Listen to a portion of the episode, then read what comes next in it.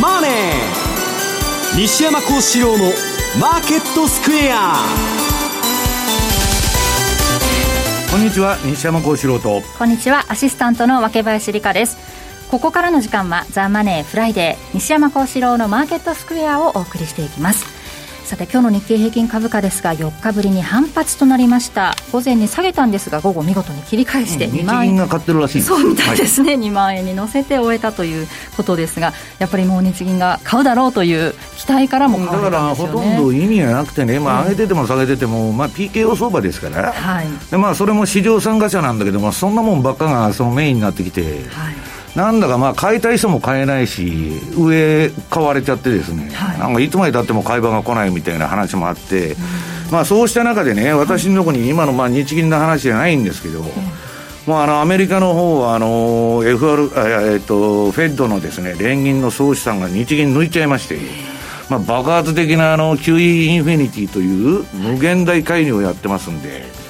まあ、これでもう株は下がらんのじゃないかという問い合わせがすごく多くて。でその可能性もないわけじゃない。私はアメリカの実体経済は良くなることはないけど、はい、株はその連銀だとかねうんぬんの買い支えで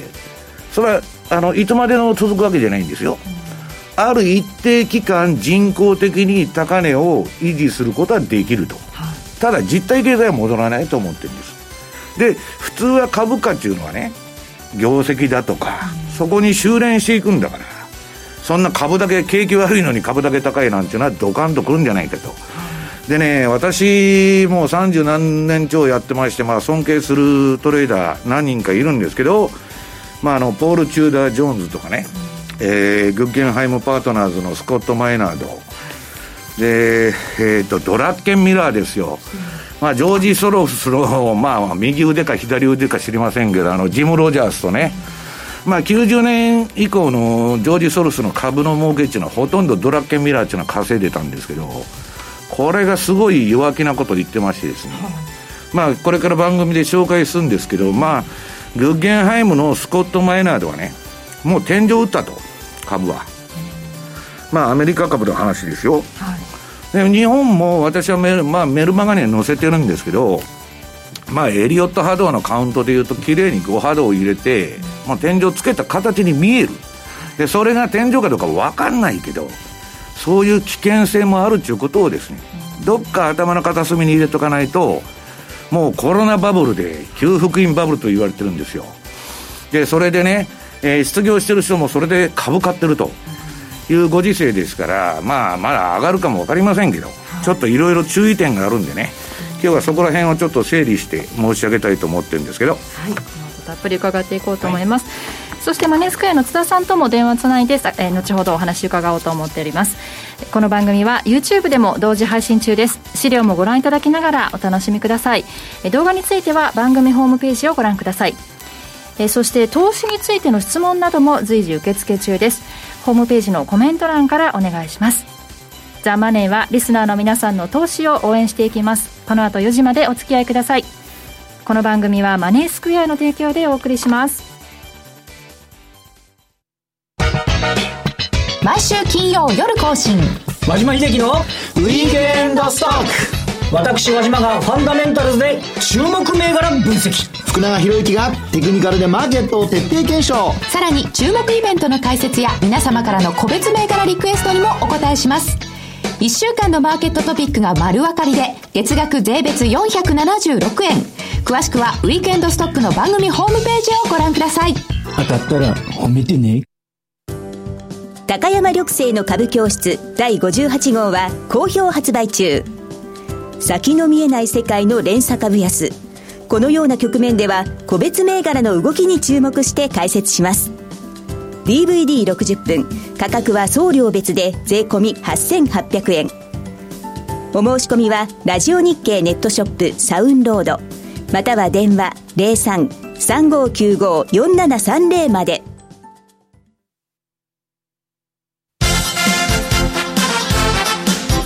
Today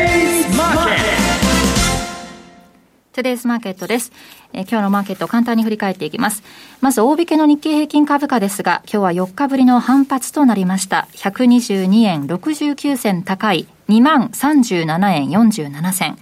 トピックスは7.22ポイント高い1453.77ポイントでした。そして為替です。ドル円は現在107円の2021、そしてユーロ円が115円の8187、ユーロドルが1.080407あたりでの推移となっております。さあでは今週の、えー、為替市場を振り返っていただこうと思います。津田さんとお電話がつながっています。津田さん。あどうもこんにちは津田です。こんにちは。引き続き在宅勤務中ということですよね。えー、最近はあの YouTube で西山さんと若林さんを見る習慣がついてしまったので、寂しい限りですけど。ねお会いできるのを楽しみにしていますが、さあ、今週の為替市場ですが、まあ、先週ね、雇用統計どうなるかというところで、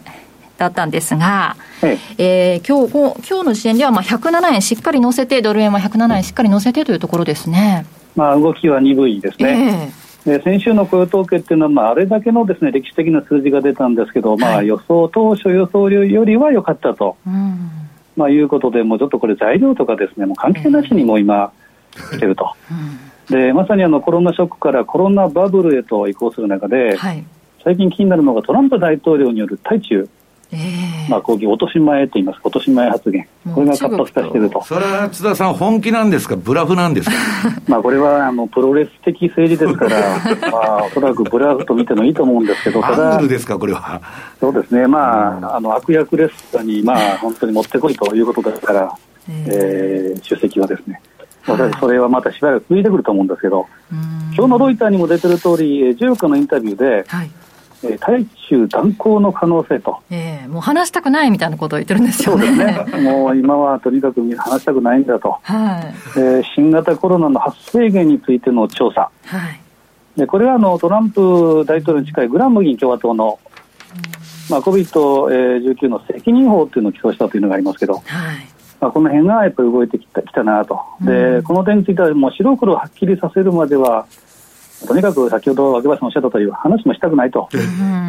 対中共同路線というのがさらに激化しそうだと。はい、ということは目先は新型コロナウイルス第2波到来とかいうことのコロナショック第2波ということよりも対中貿易戦争の再来というか拡大版というか、はい。まあ、このフェーズに変わってきたかなということで、要警戒、えー、かなというふうに思ってます。マーケットはもうそっちに焦点が当たってますよね、今ね。そうですね、うん、しかもあの11月の大統領選挙まで半年を切ったということですから、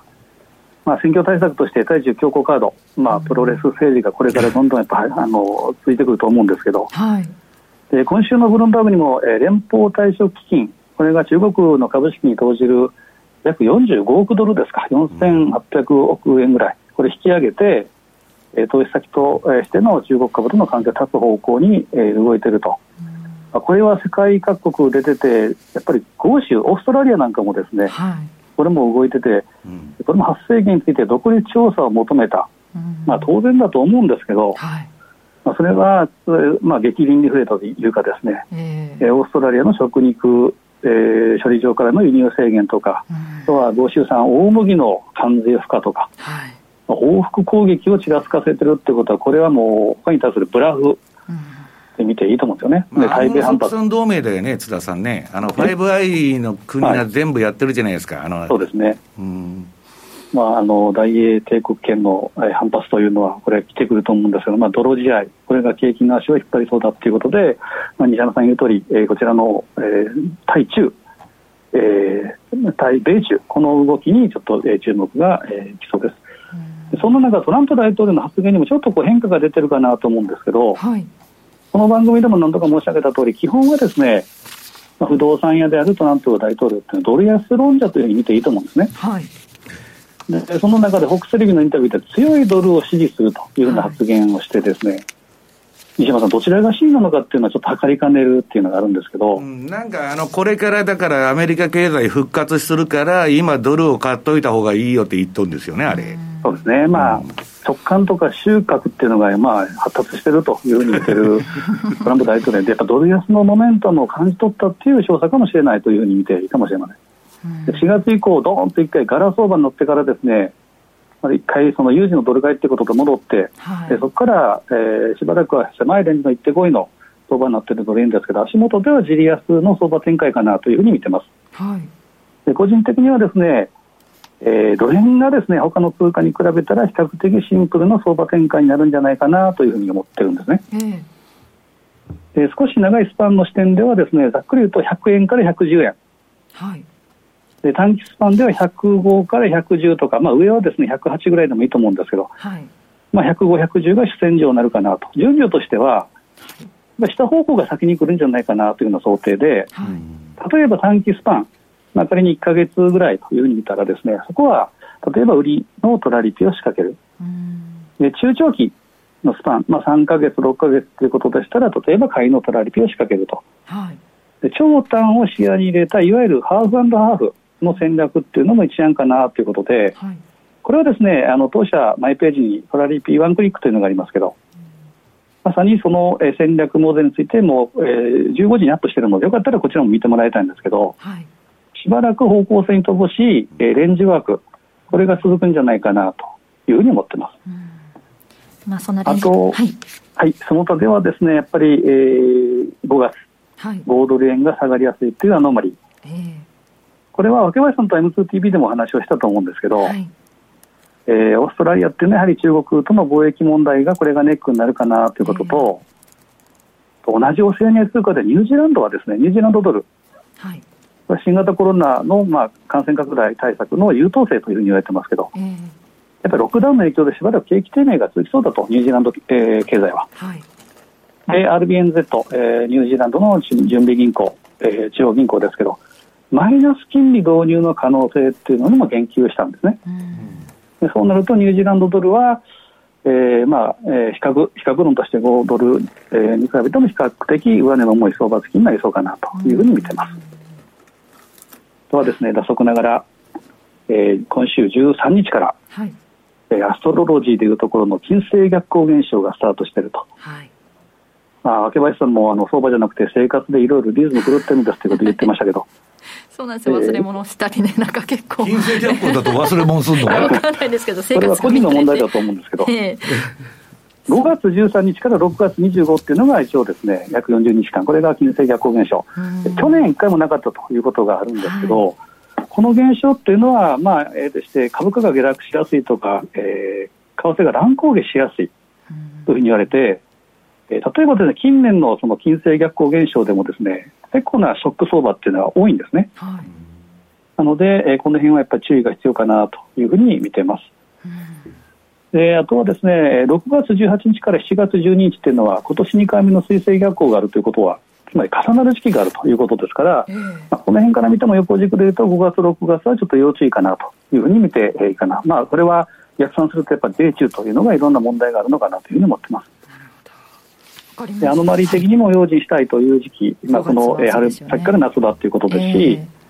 とはコロナバブルということで市場心理特に、えー、今日の西山さんの CFD のレポートにも書かれてましたけどミレニアル世代、はい、市場心理がですね陶酔つまりユーフォリアに傾きつつあると。いうことは、まあ、3割程度で本当に終わるのかどうかというのは、まあ、どうも否定的なんですけど、はい、この辺はバフェット氏の言う通り、悲観は友で、陶酔ユーフォリアは敵ということで、プチユーフォリアみたいな状況ですから、この辺はですね、やはりかりと気をつけていきたいなというふうに思ってますね。なるほど。わかりました。そして最後に、えー、お知らせが、津田さんからお知らせがありますね。はいえーとですねまあ、この番組の後にまた動いてもらうんですけど西山さんの、えー、M2TV が来週月曜日18日、はいえー、にはアップされるということと、あと来週水曜日20日なんですけど、はいえー、大体、えー、20時ぐらいちょっと遅いんですけど20時ぐらいにはまた恒例のですね西山さんのウェブセミナー、はい、これが、えー、アップする予定なのであの為替の話はそちらの方でピンポイントでやりますんで。そうですね。はい、えー、こちらをご期待いただければですね、実は前回の西山さんのセミナーもというのは PV がドーンと上がってまして、えー、まあ、ぜひまた、えー、同じように見ていただければ、聞いていただければなというふうに思いますね。そうですね。皆さん関心が高い中で、えー、ぜひ今回もは、えー、20日の8時から、為替についてはね、そちらでたっぷりお話しいただける、はい、ということですので、ぜひチェックしてみてください。津田さんどうもありがとうございました。どうもありがとうございました。はい、ということで、米中のことをちょっとね、気にかけていらっしゃいましたが。マーケットのテーマがまたそっちの方にね、移りかけてるんですよ。はい。だからまあ、あのー、今本当に、まあ大統領選挙も絡んでね、まあ株をトランプとしてはここで下げさすわけにはいかないと。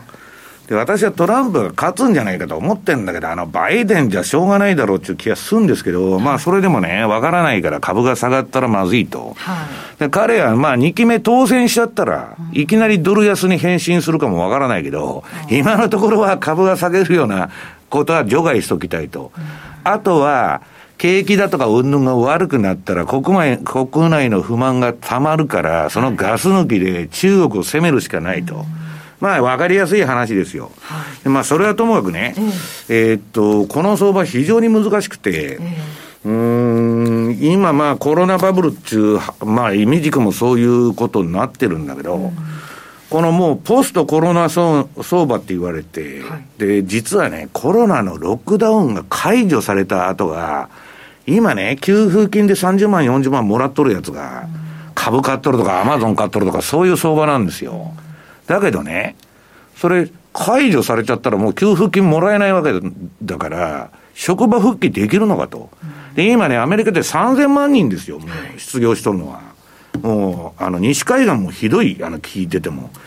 で、中国だってね、これはまあ、あんまり不確かなことは言えませんけど、まあ、噂としては、はい、まあ、当局に抑えられちゃうんであれなんですけど、20%失業してると。で、日本はまだ少ないんだけど、会社の倒産も。さあ、会社潰しちゃったら、給付金も何もおこ、あの、もらえないから、えっと、休眠、まあ、あの、倒産というより休眠会社になっちゃうんですね。あの、いか、あの、生かしといて、もう、その、倒産時発表はしないんだけど、事実上の倒産してるとこたくさんある。そういう中で実態の数字がどうなのかっていうのはあるんですけど、それをね、全部今書き消してるのが、このね、わけばさん、QE インフィニティと、無限大に買うんだと。で、資料の1ページ。これね、まあ、えっと、連銀の、まあ、フェッドのバランスシートがこれからどうなるかっていう予想なんですけど、えー、かって私がものすごいと思ってた QE1、はい、こんなことがあるのかと。で、QE1 やめたら株下がったんで、また QE2 やったと。で、やめたらまた下がったんで3やりましたと。いう歴史なんですけど、これでね、天文学的に、連銀のポートフォリオが両立てになってですよ、資産動債と、どんどん膨れ上がっとると、ネズミ号みたいに。大丈夫かって言ってたのに、この今の上がり方見てください、これ。垂直に上がって、どんなでかいポートフォリオだと、これであの日銀を追い抜いたんです。で、さらに不健全なところに向かおうとしている、この2021年の予想でいくとね、うんこのひし形の皆さん、あの、えー、右端のマークのとこまで上がると、どんな上がり方ですか？こんなもん株が下がるわけないと、当局が全部抑えるんだと。ね。で、いくら今デフレだから、ね、戦争もないし何もデフレ的環境、ディスインフレ、えー、IT 化、ロボット化、発展途上国からの失業の輸出、金利が上がる要素は何もないんだと。で、臨転機すりまくってね、えー、国が金ばらまけと。で、そのうちね、若林さんに50万あげましょうと。私に毎月50万国がくれると。そういう MMT みたいなことになるかもわからないんだけど、そんなね、若林さん、借金いくらしても、借金は善だと。で、もう、すりまくったらいいんだって言ってね、そんな理論が通用したら、ジンバブエとかアルゼンチンとか、それ破綻はないわけですよ。ね、若林さんが総理大臣やっても、中央銀行の総裁やっても何でもいいんですよ。もうとにかく臨転機回しとったら、景気は上がっていくと。それってね、旧ソ連とか、毛沢東時代の中国と同じ話なんですよ。維持できない。最後力尽きたら、むちゃくちゃになるの、そういうことやると。ただ、まだね、私はウォール街のあの、トレーダーと喋ってると、次の2ページ。この12日から、あの、社債、鉄核社債ですね、ジャンク債でない、社債の ETF、まあ実際にはブラックロックが出しとる ETF 全部買いますと。まあこれがガンドラックが最大のバブルだって言ったんですけど、そういう買い入れ始めたんですよ。でね、もう ETF 買いと上場投資信託買い中、また禁じ手をやっちゃってるんで、これは比較的ね、議会のあの賛成が必要なんですけど、もっとこれからコロナでおかしくなった、それは中国で危機があった何かでショックがあって株が下がれば大幅に、SP500 のインデックスの ETF 買おうとかね。株の ETF 買うんじゃないかっていう話になってるんですもうなし崩しで何でもありだから。歯止めがないから。だから、株は下がらないと。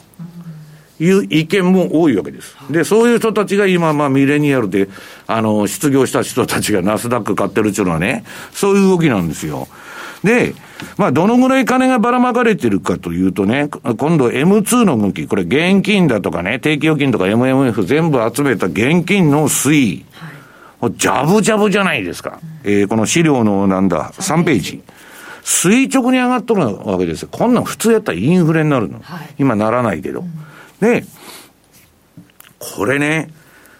こんだけその現金ばらまいてたらもっと景気いいはずなんだけど、ラストベルトも何もみんな景気いいはずなんだけど、全然景気良くならない。これはね、何かって言ったら、えー、金融資本主義を維持してるだけで、ウォール街を助け取るための、コロナ対策でも何でもない。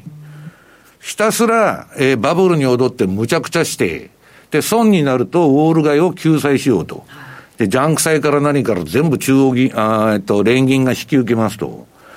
な、やったもん勝ちじゃないですか、全部。もう、何百億でボーナスも、もろとるやついくらでもいるんですよ、オール街に。で、今度損すると、えー、連銀に引き受けてもらおうと。で、一人も豚箱に入らないと。んな、んなん顔に決まってるじゃないですか。で、もう一つは、そろそろコロナが落ち着くぞと。この新型コロナ。えー、っと、4ページ。これはね、あの、バフェットが損したチャートなんですよ。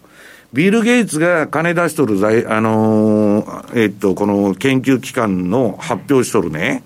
えー、っと、COVID-19 のこの死亡者数と、今後の予測値、予測値が出てるんです、これ。はい、もう下がっていくんですよ、これ。で、まあ、大体北半球夏場だし、麻生さんじゃないけど、風、風は夏場には流行らないとか言ってて、本当に流行らないのかどうか知りませんよ、本当。まあ、こういう予測になってるの。で、大体70日でどこの国もピークと。したら、コロナが収まって、こんだけジャブジャブに金、この M2 のあれ見てもね、あのポートフォリオ見てもジャブジャブなら当然バブルになるじゃないかと。いうのが、強気派のシナリオ。で、じゃあ実際のニューヨークダウどうなってるのか、ちょっと次のね、えー、っと、5ページ。まあ、戻してるんですけど、安値から3割ぐらい。なんだかね、えっと、これ、私のあの、順張りの標準偏差ボラテリティトレードモデルっていうやつなんですけど、強いトレンドが出ると灰色になってる、上のサイドバーが。はい、で、弱いトレンドは黄色になってるんですけど、今この網目になっちゃって、何の方向性もない。要するに下げすぎの戻しで、で、ただ調整はかなり煮詰まってきてるんで、まあ、ここからどっちに離れるかと。でね、私は驚いたのはね、ジョージ・ソロスの、まあ、右腕って言われたドラッケンミラーですよ。株のリスクリターン比ね、えー、リスクリターン倍率ってあるんですけど、要するに、1儲けるのにいくらリスク取るんだって話ですよ。早い話は100万儲けるのに1億使ってたら、しょうがないと。割り合わない投資ってことです。で、それが生涯、彼の長い人生の中で、最悪だって言ってるんです。で、要するにね、うんと、心配ない金融当局の支援があるから株なんか下がるわけがないってみんな言っとんだけど、唯一の問題は我々の分析ではそれは真実ではないと言っとるわけですよ。で、ドラッケンミラーがね、V 字型回復、みんなが言っとるアメリカの、空想だって言っとるんですよ。うん、ありえない。うん。これはすごいことだなと。はい、で、この人、そんな夜明けの人じゃないんですよ、大体にして。で、次にはね、まあこれ、あの、いつでも、えー、っと、紹介します、あの、グッゲンハイムパートナーズのスコット・マイナードさんね。これはまあ債券の運用、あのー、運用の人なんですけど、そもそもが。この人がね、えっと、経済の V 字型回復なんて起こらんのだと。ずっと言ってるわけです。で、グッゲンハイムのその分析した、えー、その、経済のね、えー、予測は GDP 予測っていうのはこの破線の部分。L 字です。はい。L 字で、でね、えっと、L 字なんだけど、この、この人がね、ツイッターもやってて、で、グッゲンハイムのあの、えー、っと、ウェブの中でもね、自分の、まあ、あの、レポートを載せてるんですけどね、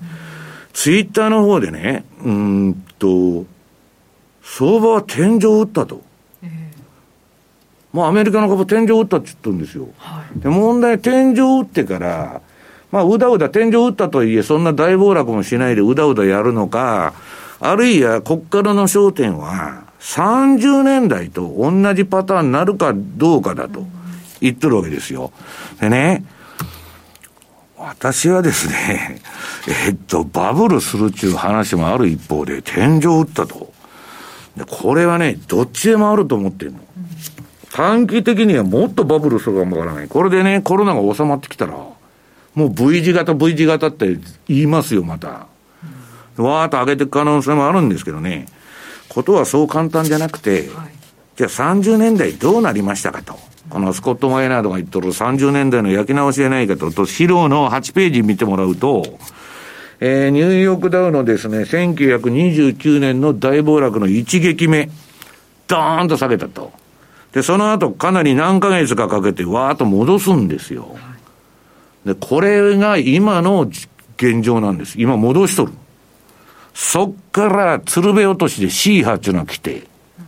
で、まあこれ、底打ちまで3年かかっとるんですけど、32年に底打つまで。で、まあそこで底を打ったと。だから今回まだね、この下げが始まって数ヶ月で、でさっき津田さんも言ってましたけど、通常の景気後退でね、日経平均も、ニューヨークダウンも3割ぐらいいつでも下げとるのに、こんな事態になってね、世界中コロナでロックダウンだなんだかんだって国境も封鎖されて、3割ぐらいの下げで済むわけがないだろうと、いう人も多いわけですよ。で、私は、どっちでもいい。大バブルしても、大暴落しても、えー、助かるポジションっていうのを自分で考えて、まあメルマガで載せてるんですけど、冒頭しようが冒頭しまいがどっちでもいいんです。一番嫌なのは動かん。動かんっていうのは一番嫌だというのが今の私のね、ポジショントークなんですけど、でね、当時ね、私ね、このあの、先週の土日、若林さん、その、休みに、ガルブレースが書いた1929大暴落っていう本を読んでたはい、でね、その時のあれ見てると似てるんですよ。大体いつでもバブル前とかバブル崩壊した後っていうのは。でね、これあの、イエレンもよくあの、引き合いに出してる次のページの9ページ。ミンスキーモーメントっていうのを言ったあの、パニック相場のね、ハイマン・ミンスキーさんっていうのは、まあこの人も96年亡くなってるんですけど、安定は不安定を招くんだと。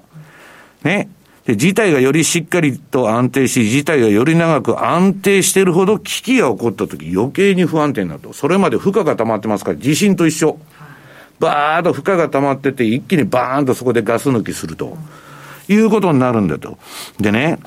そもそも資本主義っていうのは、えー、っと、上昇と下落、好景気と不景気の繰り返しなんですよ。で、バブルを起こしちゃうと反省するわけ。不景気の時に。ああ、あんなことやったらダメだなと。ね。で、反省して、それがね、資本主義の、そのなんだっけ、再びね、資本主義を誠実な、えー、清廉潔白なものに戻すために下げ相場とか不景気があるんだと言っとるんですけど、このジム・グラントは。今はもう株が下げるのは悪だと。もうひたすら上げると。今、今また、あの、やってますけど、こんなもんね。もう資本主義でも何でもない。もう世界中、えー、中国型の国家資本主義に移行しとるんですよ。それであれば中国が勝つ。はい、この先は。ここから中国の世紀になりますよ。でね、こんなバカなと、な中国が勝つわけないと。だって若林さん、日本はもう終身雇用制やめてるんですよ。もうやめると言っとるじゃないですか、どこも。で、今まで終身雇用だから、トヨタにいました。どこにいましたと。あ中国企業からね、お10倍の年収出しますから来てくださいって言ったらみんな行きますよ。だから中国が勝っちゃうわけ。で、まあ、それはともかくね、このハイエクさんですよ、最後の。この大恐慌の時、つぶさにこの人を分析しとって、忘れてはならないのは過去6年から8年にわたり世界中の金融政策が安定論者の助言に従ってきた。安定論者っていうのは今言う株は下げてはいけない。景気が落ちてはいけない。ひたすら金ばらまいて PKO やれっちゅう連中の、がいつでもおるわけです。で、それの助言に従って政策やってるとですね、とんでもないことになると。だから、えー、っと、これね、えー、っと、みんなの FRB が何とかするからだとか、なんだか、日銀が何とかするとか言ってるんですけど、先ほどの8ページのチャートに戻っていただいて、この1930年代の再来になるとしたら、3年ぐらいかけてそこを打って、で、そこからまたものすごい戻すんですよ。32年から37年まで戻して、で、そこで FRB 金利上げたら半値下げたと、またそこから。で、うだうだうだうだして、結局この戻り高値の37年の高値を抜くのは、第二次世界大戦が終わってから、戦争という国家最大の公共事業をやってデフレから抜けていったと。ということは、1930年の再来ってことはね、この後大停滞が来て、最終的には戦争になるという結論なんですよ。だから、まあ、その、そうはなってはいけないんだけど、なんかそういうね、雰囲気が漂ってきてるという世の中にね、だんだんなってくると、あの、トランプじゃないけど中国は悪いと。いうことになってきてるわけです。で、最後に、まあ、この一つだけやっておきますと、日経平均のエリオット波動だけこれ持ってきたんですけど、これはね、えー、っと、まあ、大きな波動カウントは言いませんけど、リーマンショックが終わってからの波動は、えー、1、2、3、4、5と上げて、5波動でスコットマイナードでないけど、天井ったように見える。で、アメリカのニューヨークダウンも全く同じです。だから、えー、この大バブルをやっちゃうとですね、どういうことかっていうと、さっき1930年代のチャートを皆さんに見てもらったんですけど、若林さんこれそっくりなのよ。うん日経は、若林さん生まれてないのかな？えっとね、生まれてないっていうか、あの、私がこれ86年に入った。はい、世の中の霞食っとった時代が4年間あるんですよ。はい、で、そこから89年の12月まで、この上げ見て、若林さん、日経の。すごいでしょ。はいこれ、5波動が延長したっていう恐ろしい相場なんですよ。1、2、3、4。1960年代から1波始まって2で押して、まあオイルショックとかいろいろあって、最後の5波っていうのは延長して、やりすぎるとその後どうなるかって言ったら、失われた30年になったる。だからこういうパターンで、どっちにしたって、のらくらしたアホみたいな相場になっちゃうと、あの、当局が介入すればするほどですよ。だから、まあなんか難しい相場になっちゃうんじゃないかなという気がしてるんですけどね。後半では実体経済がその株価に反映されていくのかどうかという話について伺っていこうと思います。以上、トゥデイズマーケットでした。マネースクエア資産運用をお考えならマネースクエアで FX 株価指数 CFD で中長期的な運用を行うミドルリスクミドルリターンの新しい投資スタイルをご提案しています。特許取得のオリジナル注文、時間を資産に変えるテクノロジートラリピは、あなたの相場感をしっかり活かしながら、手間暇のかからない快適な運用をサポート。もちろん、最新マーケット情報や運用に役立つレポートのご提供、相場をわかりやすく読み解くセミナーの開催など、あなたの運用を成功に導くためのサポートコンテンツも豊富にご用意しています。今、マネースクエアでは、米ドル円、カナダドル円、メキシコペソ円の北米3通貨に注目しています。この3通貨をトラリピでお取引すると、ボーナスポイントがもらえるお得なキャンペーンを開催中。まだマネースクエアの口座をお持ちでないという方は、ぜひこの機会に口座開設をご検討ください。マネースクエアでは、これからもザ・マネー、西山幸四郎のマーケットスクエアを通して、投資家の皆様のお役に立つ情報をお届けしてまいります。毎日が財産になる。株式会社マネースクエア。金融商品取引業関東財務局長金賞番号第2797号。当社の取扱い商品は投資元本以上の損失が生じる恐れがあります。契約締結前交付書面をよくご理解された上でお取引ください。グローバルヘルスカフェ。途上国へ赴き、医療システム全体の向上を目指すグローバルヘルス。番組ではマスターの明石医師とカフェの常連客が国際医療協力を取り巻く技術革新や経済の動きなどの新しい潮流について語り合います。放送は毎月第3火曜日午後5時30分から。どうぞお楽しみに。お聞きの放送はラジオ日経です。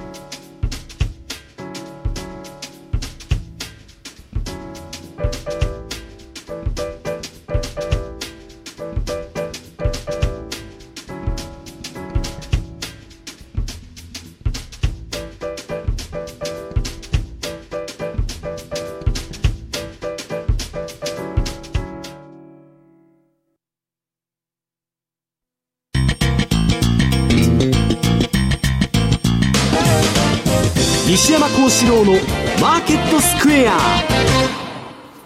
さて、このコーナーではマーケットの見方について西山さんにいろいろな角度で教えていただきます。今日のテーマは市場に実体経済は反映されているのか、反映されないままなのかというテーマですが。まあ、実体経済反映されてるかって言ったらですね、3000万人失業してるのに株上がっとるんですから そもそもおかしいだろうと。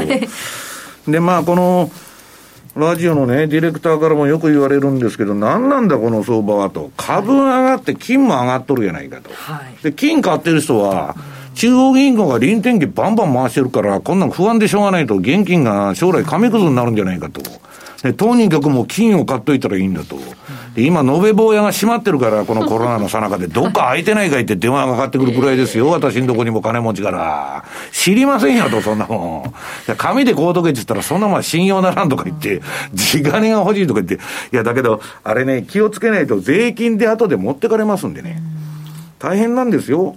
で、相続税だとかなんだとか。で、まあ、それはともかくとして、えー、っと、金も買われてる、株も買われてると。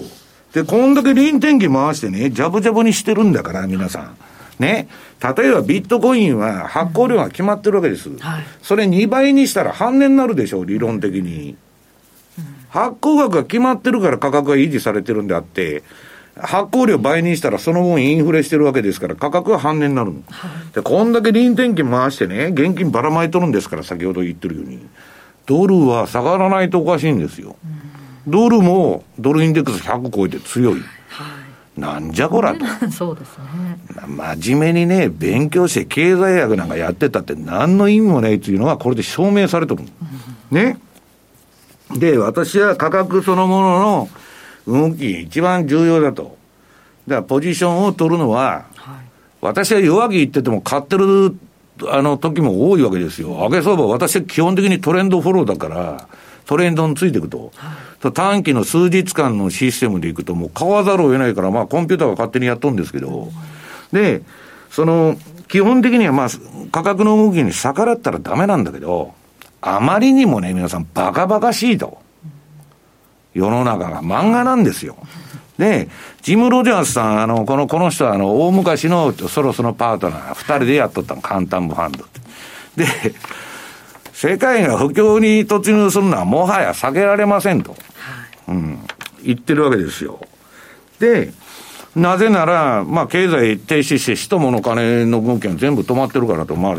単純な理由ですよね。で、世界の中央銀行はなりふり構わずいろんな対策を打っているが、それが次のバブルを生む可能性がゼロとは言えないと。今言ってたプチバブルがもう起きてるんですけどね。はいだからまあ大バブルしてもおかしくないけど、そんなことをやってるとね、最後はネズミ講が力尽きて、えらいことになりましたと。で、間違いなくね、その次のページの12ページか。はい、おそらく株価の値下がりが今今後も続くと50%、60%、70%、いや、それ以上だろうと。うん、ということは9割安の大競合会と、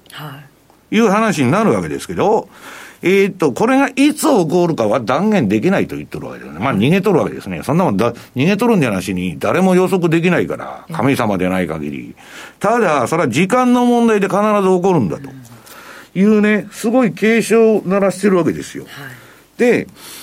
まあそういうモーメントがね、いつまででも借金して金ばらまいてやってったらなんとかなるっていうのは、もういつの日か終わりが来ると必ず。その局面では、もはや誰も世界経済を救うことはできないと。中央銀行が力尽きたら終わりだって言っとるわけです。はい、で、次の危機はそういう危機になると。だからこれまでのブラックマンデーとかね、あんなもんリーマン危機なんて単なる金融危機なんですよ。で今度の経済でかいぞと。で、それのね、引き金を引くのがね、中国じゃないかと言われた。で、その13ページのね、この上海のチャート見てると、そんな気配は今のところまるでない。まあ、上海買って5ドル買ってみたいな取引してる人もいて、今、これドスンとやめて、春節明けに PK をしらじらし入れて、世界中株下げとるのに中国だけ上げとったと。はい。いや、だからこういうことは短期的には操作可能なんだけど、結局行ってこいになってるでしょ。で、今、じわーっとまあ、ロックダウンも解除でどうのこうのって言ってるんですけど、また再感染とか今言い出して、まあ、危うくなってんだけど、このチャート見たらね、皆さん、上の ADX と標準偏差がだいぶ調整が進んでる。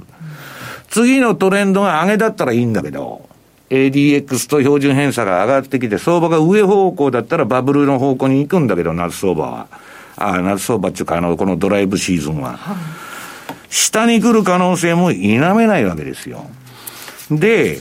私はこの中国のね、その実態を聞いてるとですね、人によって全然言うことが違う。あの、コロナと一緒で医者によって言うことが違うと。ね、よくわからんのですけど、まあ実態としては相当な失業者が出とるんじゃないかと。はい、で、まあ、世界のサプライチェーンのまあ中心だったわけですけど、今こんなトランプがまたね、関税活動とかね、えー、中国の株は買わんと思う。で、そのうちニューヨークのアリババの上場も取り消せとか言いかねませんよ。孫さんは真っ青になっちゃうわけですよ、そんなことになったら。ね？えらいことなんですよ。で、その、このね、29年といつでも思って聞いてます、あの、2020年のアナログモデルは今しばらくは戻すんだけど、まだ。その後が怖いぞというのをね、こうなるって言ってんじゃないんですよ、皆さん。どっかで最悪のパターンに備えると。でね、えー、っと、この、さっきの津田さんの話にもあったあの、バフェットさんの話で、まあ彼はね、現金ポジション、これ何ページだ？えー、っと、19ページか。最大になった後、これからさらに増やすって言っとんですよ。バフェットっていうのはね、投資に対してはものすごい厳しい人で、ぼーっとバイアンドホールドで運用やっとんでないんですよ、あの人は。でね、自社株買いしない企業は全部売っちゃうの。IBM とか。で、今度も航空会社はもう政府の保護下に入ったから、自社株買いなんかできないから売り寄ったんですよ、全部。で、あのおっさんが5兆も6兆も損しとる相場でね、な、バブルだとかなんとか言っとる場合がいっていう話もあるわけですよ。だってもう買わんって言っとるんですから、しばらく。で、今、それでもね、投資っていうのは皆さん、晩作尽きたってことはないわけです。はい、で、その、えー、っと、これ何ページだ ?16 ページの、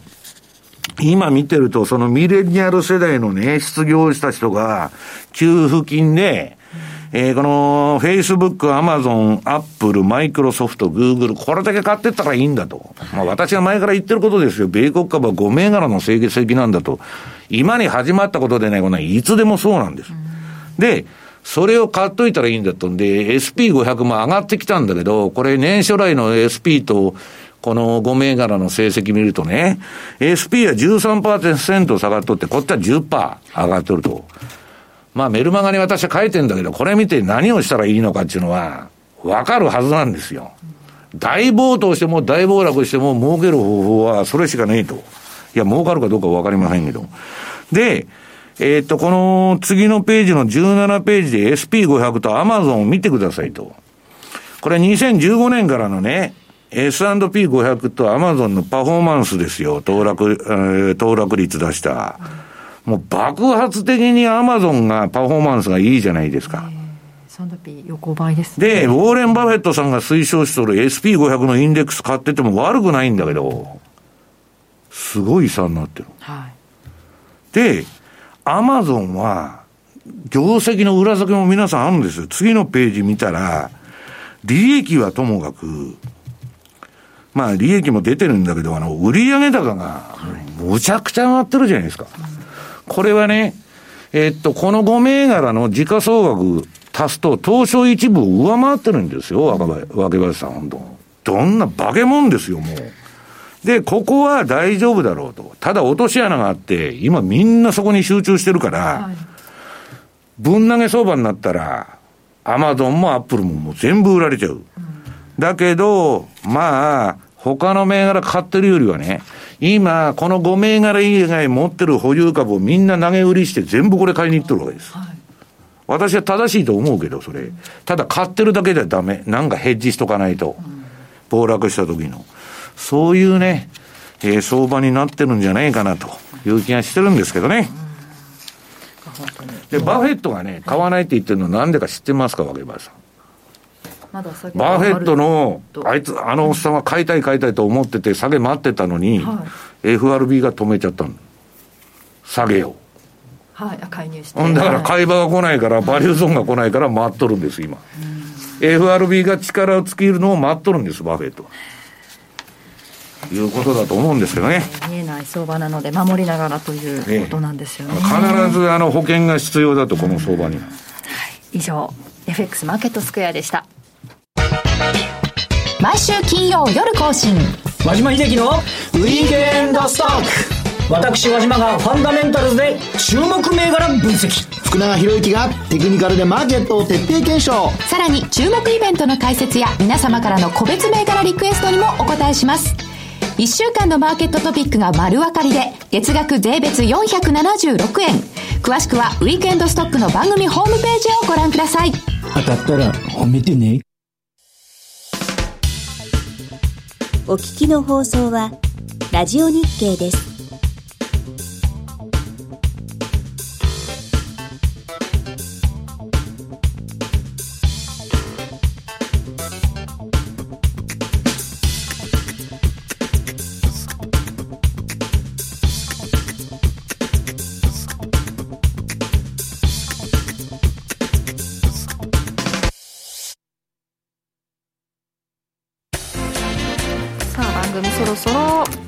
しまいの時間が近づいてまいりましたが、えー、今日は米中で4月の小売売上高とか鉱工業生産といった経済指標なども発表されるようですね、はい、中国、まあ、実際のところどうなのかなっていう、ね、よくわからんですね、中国だけはね、本当に。えー、生産もね、まあ、再開したけど、ちょっとただ、バブルの崩壊っていうのはね、うん、世界で一番その時調子が良かった国はおかしくなって起こるんです、はい、今、それ中国だから。うんでね、まあ、あの今日為替の話はまあちょっとしなかったんですけど、はい、あの今日えー、っとこのこの後あの M2TV の為替の話を収録しますんで、えー、まあ、セミナーともどもですね、えー、あのマネースケアさんのページにアップされると思いますんで、はい、そちらの方をご覧くださいと。ねえー、っと M2TV は来週の月曜日、はい、でセミナーは20日夜の8時頃にアップされるということで、よく知ってますね。私忘れてます さっき津田さん言ってましたからね。はい、えー、為替の方を見ておきますとドル円現在107円の2021あたり、まあ、あんまり変わってないですね、うん、ドル円、えー、ユーロ円が